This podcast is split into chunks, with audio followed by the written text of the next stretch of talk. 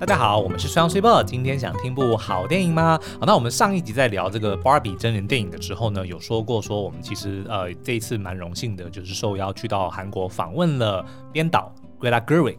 跟这个两位演员哦，Margot Robbie 跟 America Ferrera，终于不是 Ferrari 啊。好，那这个访谈我们自己觉得呢是非常的有趣啦，然后呢也有呃点出了很多看这部电影，我觉得呃可以可以搭配使用，会让你更加理解这部电影在欢乐以外的的一些深意哦。嗯、所以我们呢待会会直接进这个大概九分钟左右的完整的访谈哦。那结束之后呢，我们会来稍微解析一下说哦他们在片中想要。传达什么跟一些我们自己的一些想法，嗯，好，尤其是我们上一集有提到的这个呃 “Can is me 这句话到底这这个台词到底是有多厉害？嗯，因为其实呢，在戏院看的时候，我印象中在那一段其实是冷场的，对，就是说整个戏院大家其实是并没有，就是说不知道说哦，这到底是不是要笑？对，还是说这到底是什么意思？嗯，因为其实，在中文里面那个。就是大家的那个领略的意涵其实是不一样的嘛。是。好，那我们就先来。但是要提点一下，嗯、就是 Ken is me 这件事情并没有出现在访谈里面，而是我们搭配了访谈里面讲的东西之后，然后在看电影的时候才让我们能够领悟到这一点哦。嗯、好，那我们就直接先进访谈。Hello. I'm not supposed to do any activities where balls fly, fly to my face. Because you're social life. Hello. my name is Ben, and um, I'm from Taiwan. Me and my wife run a YouTube channel called Lessons from Movies, which we share life lessons we learn from movies. Oh, wow. Yeah, and that's we, amazing. thank you. And we are re- uh, really looking forward to watch uh, Barbie, oh, the, the entire movie. Oh, yes. Yeah, oh, okay. I um, can't wait to hear what life lesson I know you I know. That's me my too. first question for What's Greta. the life lesson? yeah, well, I mean, yeah, what messages um, this film tries to convey? Well, you know, there's a lot of different aspects of what this movie is trying to convey. Mm-hmm. And in some ways, I wanted there to be lots of ideas in the movie because I feel like Barbie is nothing if not a maximalist. Right. Like she's got so much stuff and glitter and there's never too much and it's never too big or fluffy or fun or mm-hmm. pink. And so I was like, well, we can like really I can go I can go crazy on the ideas. So it's really like chock full of them. But I think the thing at the end that I really want people to feel is that that they're that they're they're good enough, that they're okay, that they are their own role model, that they're not that there's not something external that they're worthy in and of themselves. And I think that that's such a big message, but it was the thing that I really hoped people would feel mm-hmm. that they don't earn their worth, they have it. Right. Mm-hmm. But how do you balance the educational and entertainment aspect? Well, yeah, I mean that's the that's the, the trick. I mean, I, I mean honestly, with these actors, because they because they each of them in their different roles go on these different journeys, and um, they're so winning and entertaining and heartfelt and funny, and so you're watching this story unfold, and that they, you know, in a funny way, I just thought of this, but you know doll, like we make dolls and then dolls make us right. and then we remake the dolls. But in, in the same way, um, actors and storytellers reflect back for people and then you know hopefully what you leave with is something for your for yourself right. you know in in yourself and and so and they give them what they go through then gives it back to you right I think another way, if I can jump in on sure. how she manages to like entertain and also like educate at the same time. You know that phrase, oh, it's funny because it's true? Mm-hmm. I feel like there's so many moments in this film where things are particularly funny because everyone watches it and goes, that's so true. that is so what someone says, or right. that's so what how we react to those situations.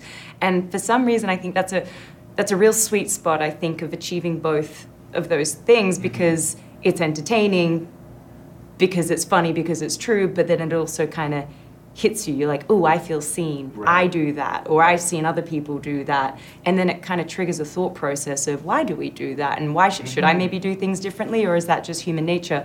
And and I don't know. I, I feel like there's a lot of moments in this movie where, aside from like there's a lot of levels of comedy. There's kind of physical comedy. There's there's like the comedy in the choreography. There's comedy in the very clever dialogue and wit. But there's also those moments where you're like, oh, human beings, we do that, and and so this moment is particularly funny because I see myself in it. Right, mm. right.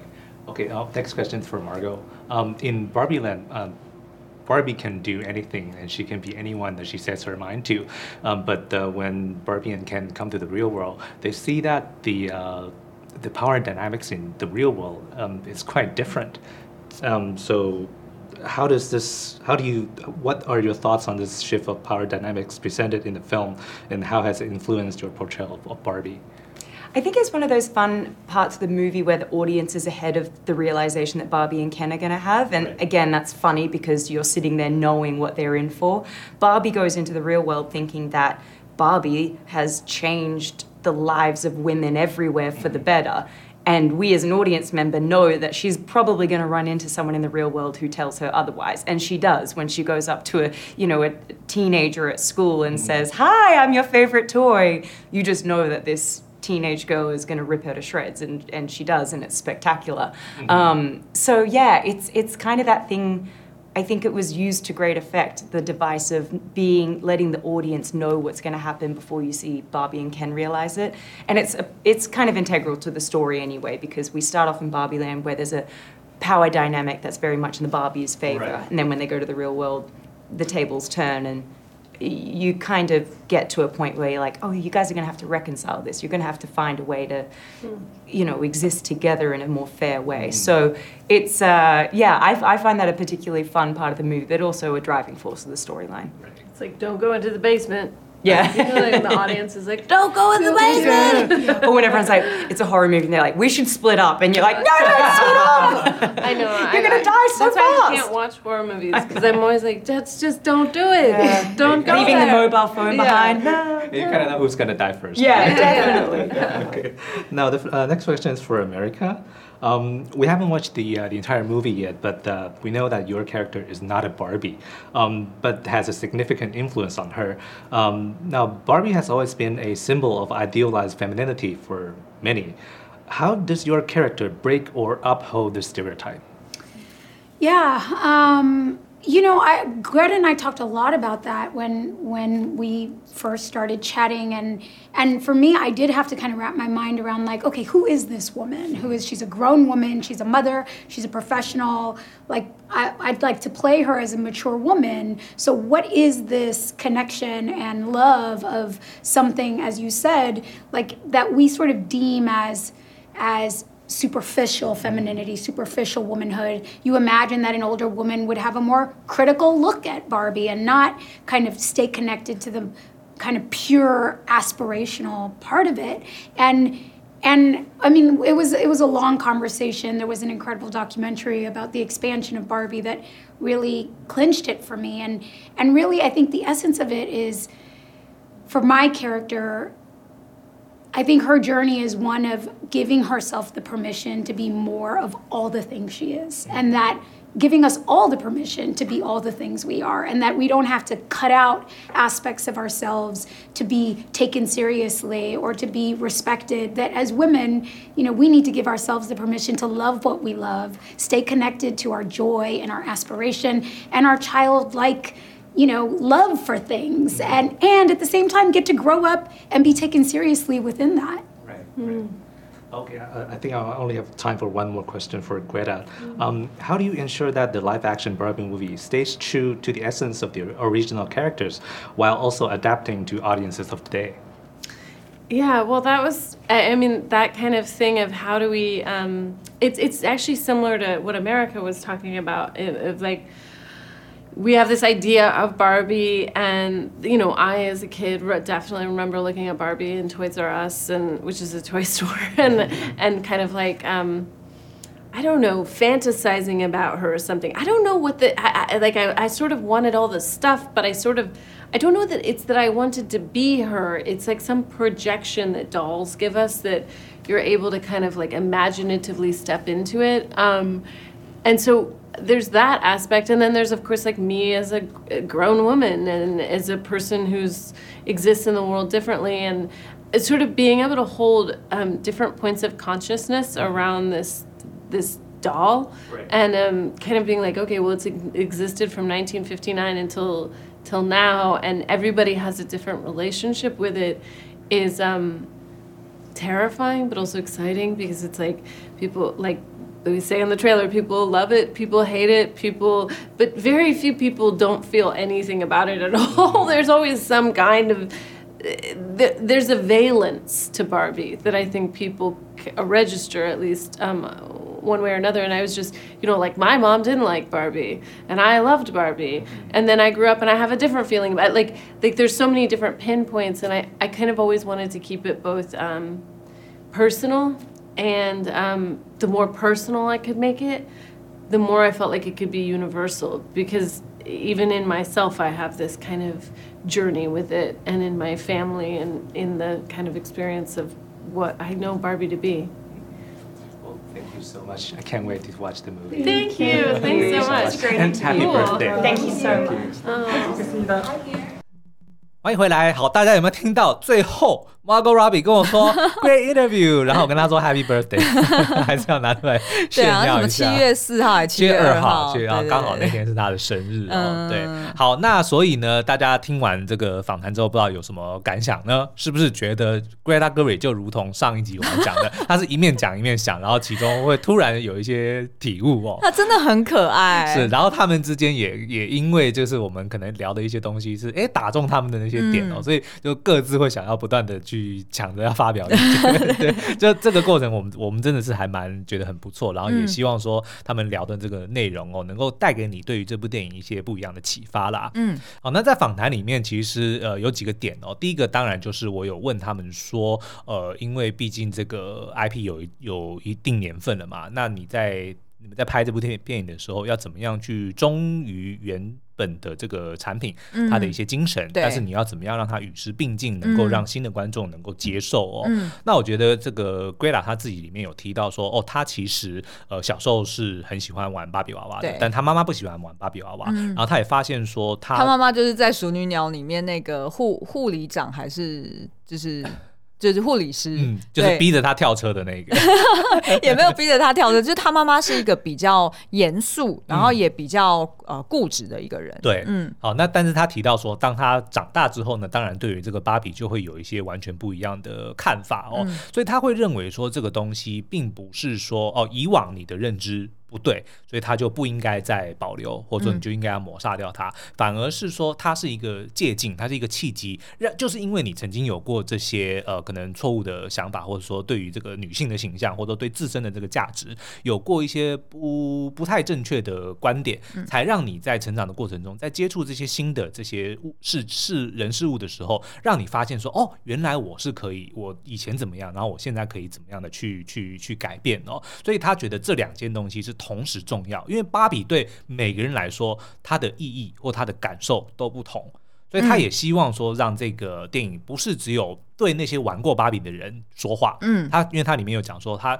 越 personal 的同时，嗯、他把这部电影做的越 personal 的同时，越发现说，其实这些议题是越 universal 的，对，就大家越能够投射，而且就是应该要这么做，才能够让大家所有人都对芭比会有共鸣，因为它里面也有提到说，有人讨厌芭比，有人喜欢芭比，但是几乎很少有人会对芭比完全没感觉，完全无感，应该是没有的，嗯、就是你可能多像像我对于我的芭我的认为就是男生玩芭比就是。娘，嗯，这个是我以前对你的成长经历，对，然后我相信蛮多的男生应该也都是有这样子的，就即使我觉得，哎，芭比她的确长得很漂亮，对，对，她的确很精致，但是如果我去玩它，就会贬低我的 manhood，对，就这个就是我对芭比的 感觉，对对对，你的成长经历，对，那别的人，比如说女孩子们可能会说啊，你看芭比的这个这个这个体态这么的好，这就是以后我希望我的外表能够成为的样子，这就是他们对她的这个感情的的投射哦，所以我觉得 Gerwig 她就是。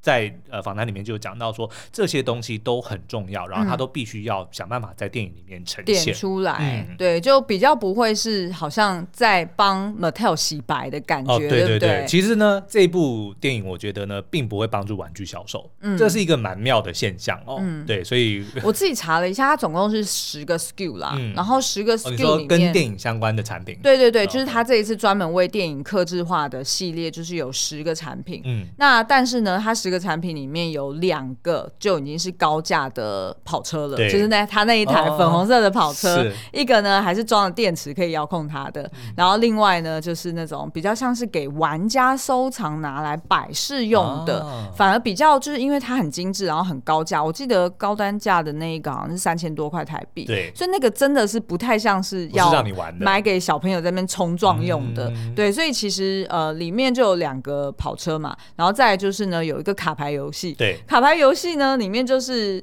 印满了那些演员们的呃名字，然后形象，然后跟他在里面的那个角色的呃就是特色哈，嗯、所以就是有点像是给人家有一点类似像桌游的概念，对。对，然后再来呢才是呃譬如说他的整套的那种服饰收藏，哦，就是可以让他去换装的那些、嗯、呃衣服，然后再来才是。呃，就是大概四五个芭比吧。那四五个芭比的形象呢，其实然后跟一个肯尼，然后就是复制电影里面的，包含肯尼穿牛仔装，好，然后或者是呃芭比穿那个跳舞的那一套、嗯、bling bling 的那一套衣服，对对，金银色的那一套衣服。嗯、所以大概是这样子。所以其实我觉得真的是不太像是给小朋友玩的。对。那而且二方面是他这一次的这个剧情真的。就是不太像对小朋友说话，而且我觉得它跟乐高玩电影应该最大的差异就是，你在乐高玩电影里面看到的画面就是玩具本身的样子。对。那但是呢，因为它是真人化的芭比，嗯，就它无论如何都跟玩具的芭比是长得不一样。对，然后它的连接就是在于那些配件，就是那些衣服跟车。所以每次当那个。呃，Ken 丢这个衣服的时候，他就直接诶、欸，把它突然变得很完整，对然后旁边会打出它是，对，它是什么？这个产品叫什么名字？嗯，好像 SKU 啊，没有 SKU，对，没有是只有讲它是什么什么什么貂皮大衣。对对对对对对对，我觉得这很聪明。是，然后但是呢，乐高，我觉得所以这个问题是在于说，它本质上就是呃，就是乐高每一个。嗯就连每一个 brick，哦，就是每一个颗粒，它都可能有一个编号。对，所以当他就是在，哦、就是拿出那个手册说，是是是哦，我教你，就是你要先拼出来一个什么什么什么东西的时候呢，你就是把什么什么的，然后大家就会看到哇，一大堆就是不同的编号。所以那时候你知道，我们全场就是大家就在疯狂疯狂大笑，因为其实。只要是有玩过乐高的人都知道哦，每一款颗粒它就是有它一个编号，对，然后所以你就会很能够跟产品有一个很直接的连接，嗯、然后再加上就是乐高它本身是开放性的玩法嘛，就是你可以按照说明书拼，你也可以就是直接呃随便你怎样拼都可以。嗯、那所以其实它跟产品销售会更直觉一点，是。那但是芭比就。不尽然如此，嗯、但是毕竟这个是我自己现在已经离开，呃，就是业界已经有一阵子了，所以我也不确定说实际的销售状况是不是真的如同我们所预测的，嗯。就就就大家在看哦。OK，好，那再回到访谈哦，大家应该听到说，其实 Greta 一开始就讲说，他想要传达的这个主要的讯息是说，呃，他想要让观众知道说，他们已经够好了，嗯，就是一切都足够了，他不需要向外索求任何的肯定，或者说由别人来赋予你的价值。对。那但是这个转变，或者说当芭比的这个 realization，就他发现这一件真相，其实是透过另外一个角色哦，就是真实真实世界里面的一个女人，嗯，她以就是原本芭比小时候的主人，但后来随着她长大了，她这个娃娃就给了她女儿嘛。嗯，那但是这个女孩子，这个女人叫做 Gloria，就是有 America Ferrera。你还是念成法拉利了。America Ferrera 所饰演的 Gloria 哦，那她在访谈里面刚刚也有提到说，她在一开始的时候也的确会得要先去理解说，这个人这个女人是谁。她曾经小时候玩过芭比，但她现在长大了，嗯、那她对于这个芭比是不是已经不能够再像以前一样，是抱着一个纯粹的一个感觉去面对这个娃娃？嗯，那但是难道就不可以吗？嗯、对不对？所以他在后面也在讲说，他认为这部电影或者他的角色是在帮助的观众去理解，也帮助芭比理解说，即使你已经成为一个成熟的女性，你已经长大了，嗯、但是这并不代表你不能够还是保有你像孩子时候的童真，去喜欢、去品味、去欣赏任何一切你想要呃喜欢的东西，然后想去成为所有的一切。嗯、你不需要切割某一个部分，说哦，我长大了，我就不再玩娃娃了。除非是你真的就已经不想玩，这个当然没关系。但是你不用担心说哦，如果我现在玩娃娃，会不会让人家觉得我很幼稚？嗯、就这个东西，你是完全不用去呃烦恼的。就你可以成为任何你想要，任何跟所有你想要成为的面相。嗯，哎，那所以我们最后来聊一下，就是在电影里面呢，因为呃，当这个就是芭比算是成功的反洗脑所有的芭比回到他们原先的状态哦，嗯、然后并且呢，就是呃，将他自己的房子给夺回来之后呢，哎，那这时候已经不再是 Mojo Dojo Casa House。这个超好笑，卡萨本身就是房子的意思，然后所以他就重新讲了两次 house house，就跟那个蜘蛛人那个穿越新宇宙一样 tea，呃，Thai Thai tea 就茶茶，那还有什么？Naan bread，呃，Naan bread，对，ATM machine，ATM 就是。 的那个 M 就是那个 M 就是门线，哎，这个还蛮好笑的。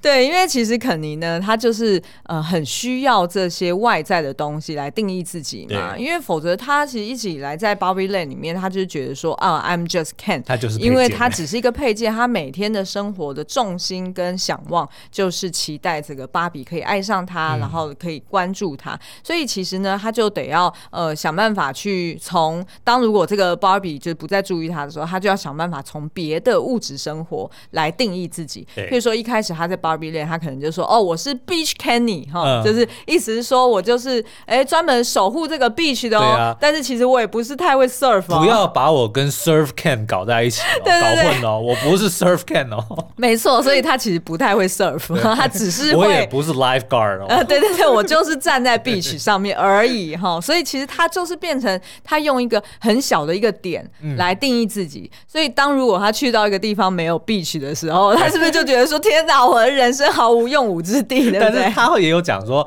如果我会游泳，如果我会 surfing，如果我会救生的话，我已经可以统治世界了。哎、欸，这个观点其实我觉得是正确的，你知道吗？就他也才慢慢发现说，他其实是充满了 possibilities 的。哦，哦，他就是《妈的多重宇宙》里面的那个女主角秀莲。当你一无所有、什么都不会的时候，反而就是你翻身的时候了。嗯、好，那所以。Ken 呢就是这样想的，他一开始就是要靠 Beach 来定义他这个人，对，所以他才要想尽办法去表演嘛。那后来呢，他才发现说，哦，我去到了这个真实世界，哦，我好像有各式各样的 possibilities，嗯，还有看到那种呃，就是股市的经股票经理人，对，对不对？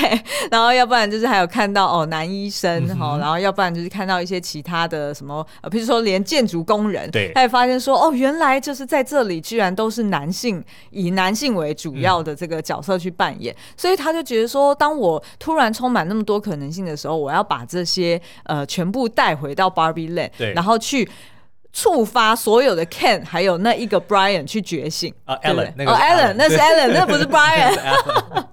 哎，你不觉得这个设定其实有点像我们前一阵子聊的那个动画版的大奥吗？大澳哦，对，全部都是女性为主，对对对对对，翻转过来，对对对对对，没错。然后所以呢，他就很单纯嘛，他就想说啊，那就是 horse 这件事情很帅哈，就是马很帅，所以我要就是找一些，譬如说他找马的有关马的书啊，然后就是带一些马的吊饰啊、饰品啊，然后他就是很风光的，对，假装骑马，就是回到，因为可能我觉得这个是美美国人的一些笑点啦，因为毕竟美国人他就是。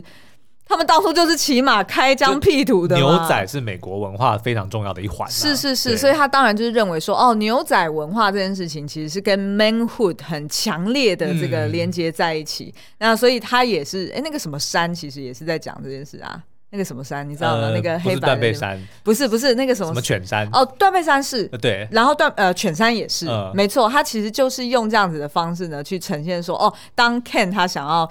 固化或者强化他的这个呃男人味的时候，嗯、他就是在 Barbie Land 打造出来一大堆有关马的东西。对 或者是戴头带 啊，对对对，就所以，因为他就有在这个 GQ 的一个访谈里面，呃，呃，Ryan Gosling 就提到说，哦，他必须要让大家很容易分辨，呃，Good Kenny 跟 Bad Kenny，对，就是呃，就是当他 turn 的时候，好肯尼跟坏肯尼，对，是什么样的不同的形象嘛？所以他靠的就是这个头带哈，他一旦绑上了头带，就意思是说，哦，我就是采取行动，就是哎夺权的那个 Bad Kenny。好，那所以其实呃，回到我们刚刚说的，就是其实当他呢，呃，回到 Barbie Land 哈，然后那时候 Barbie 也想办法就是反洗脑，就是所有的 Barbie。那那时候 Ken 呢，呃，这个也失去了他的这个 Casa House 的时候，嗯、他就当然就是他那那一刹那他不知道该怎么办，然后所有的 Ken 跟 Ellen 都想要问他说，哎、欸，那我们怎么办呢、啊？就是现在现在我也回不去了。对，Now what？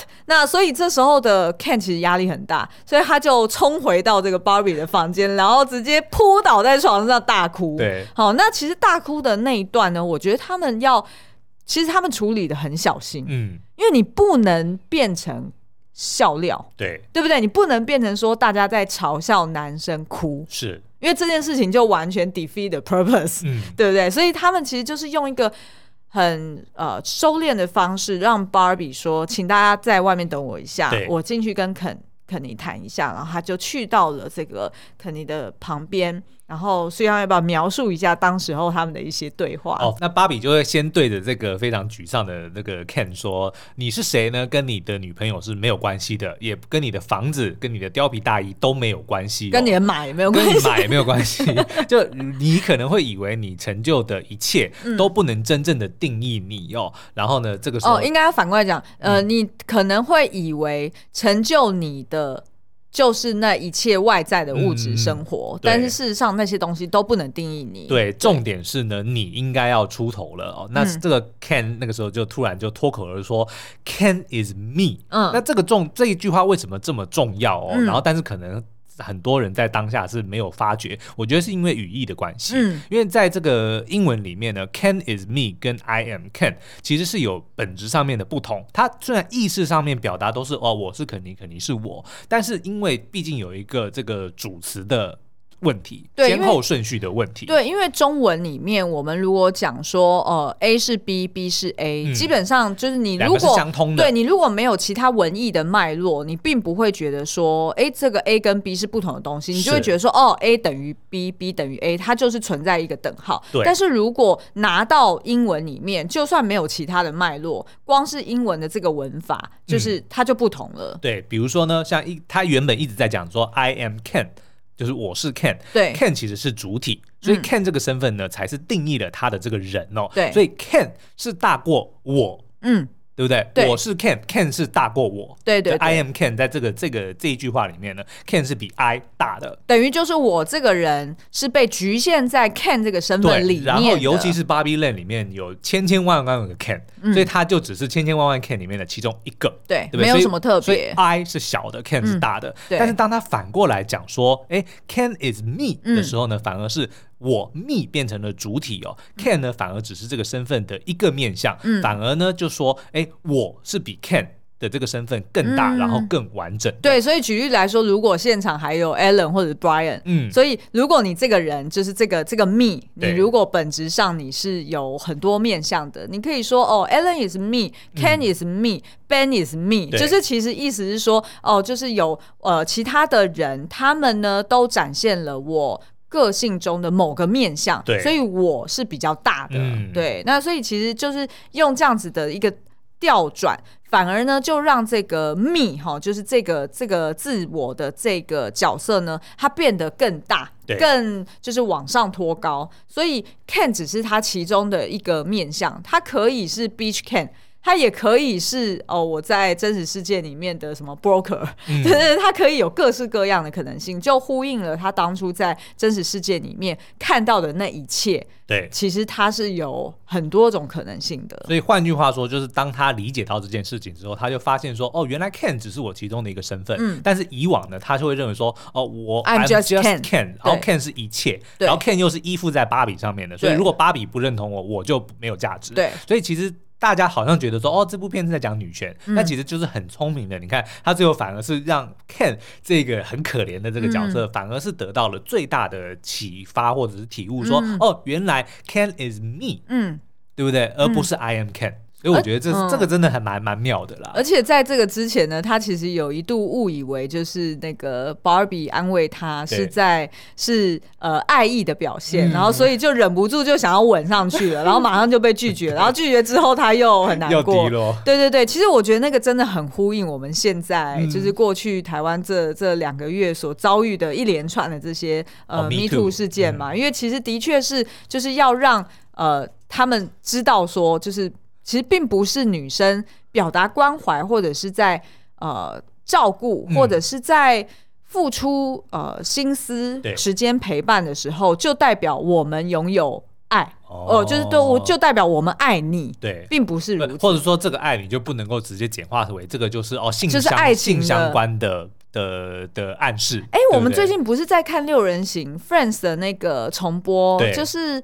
哎，那个是什么角色？就是搬到那个哦，Janine，呃，Janine 这个角色 Joey 的新新室友，因为 Chandler 跟 Monica 同居之后搬出来嘛，然后这个 Joey 就呃找到了一个澳洲来的 dancer 舞者 Janine 啊，对。然后那个 Janine 呢，他其实就是当然就是外形非常的出色啊，嗯、然后呃个性也非常的 easy going 哈，很 friendly，所以呢，他在跟这个呃 Joey 同居的时候，就是 Joey 会很容易就误解说哦 Janine 喜欢我，对，就是他很容易就自动去带入说哦，否则他为什么要在我面前拉筋？否则他为什么要帮我把这个毛巾晒干？哦、呃，否则他为什么要帮我，比如说呃，就是切水果或者是在那边放个花瓶，对对对就是。他就会很容易自己在那边脑补说，就是因为他喜欢我，他才会变得这么的 nice。但是我觉得那一段剧情非常好，因为他就是在表达说，会不会有一个。很大的可能性是说，这个女生就是一个很很照顾他人的女生，她就是一个拥有大爱，或者是她个性本身就是如此的女生，嗯、所以你就不要自动的去对号入座，说谁对你好就是他喜欢你。Oh, not everything is about you。没错，然后我觉得那一段剧情其实就是这样子去包装这个 Janine，而且让 Janine 她在后来跟 Ross 互动的时候，也都会直接讲出来说我。就是我只是想要听你讲有关考古的事情，嗯、我也不是因为听你讲考古所以我喜欢你，而是我纯粹对于知识有好奇心，不行吗？哦、对不对？其实我觉得用现在的角度去看当时候的，哎，多多久了？三三十年、二十二三十年、二三十年前的这些作品，虽然有一些政治不正确的地方，但是也有一些是走在蛮前面的地方，嗯、对不对？对，所以欢迎大家去搭配六人行第六。第六季我忘记应该第十集吧还是什么，就是搭配芭比一起来看哦。好，所以以上呢就是我们对于这次访谈的一些解析啦。那当然不是这么的完整哦，所以如果大家想要看，就哎大家搭配字幕的访谈呐，也欢迎到 YouTube 上面去找这支影片来看哦。嗯，好哦，那我们今天的节目就到这边，下次再见，拜拜，拜拜。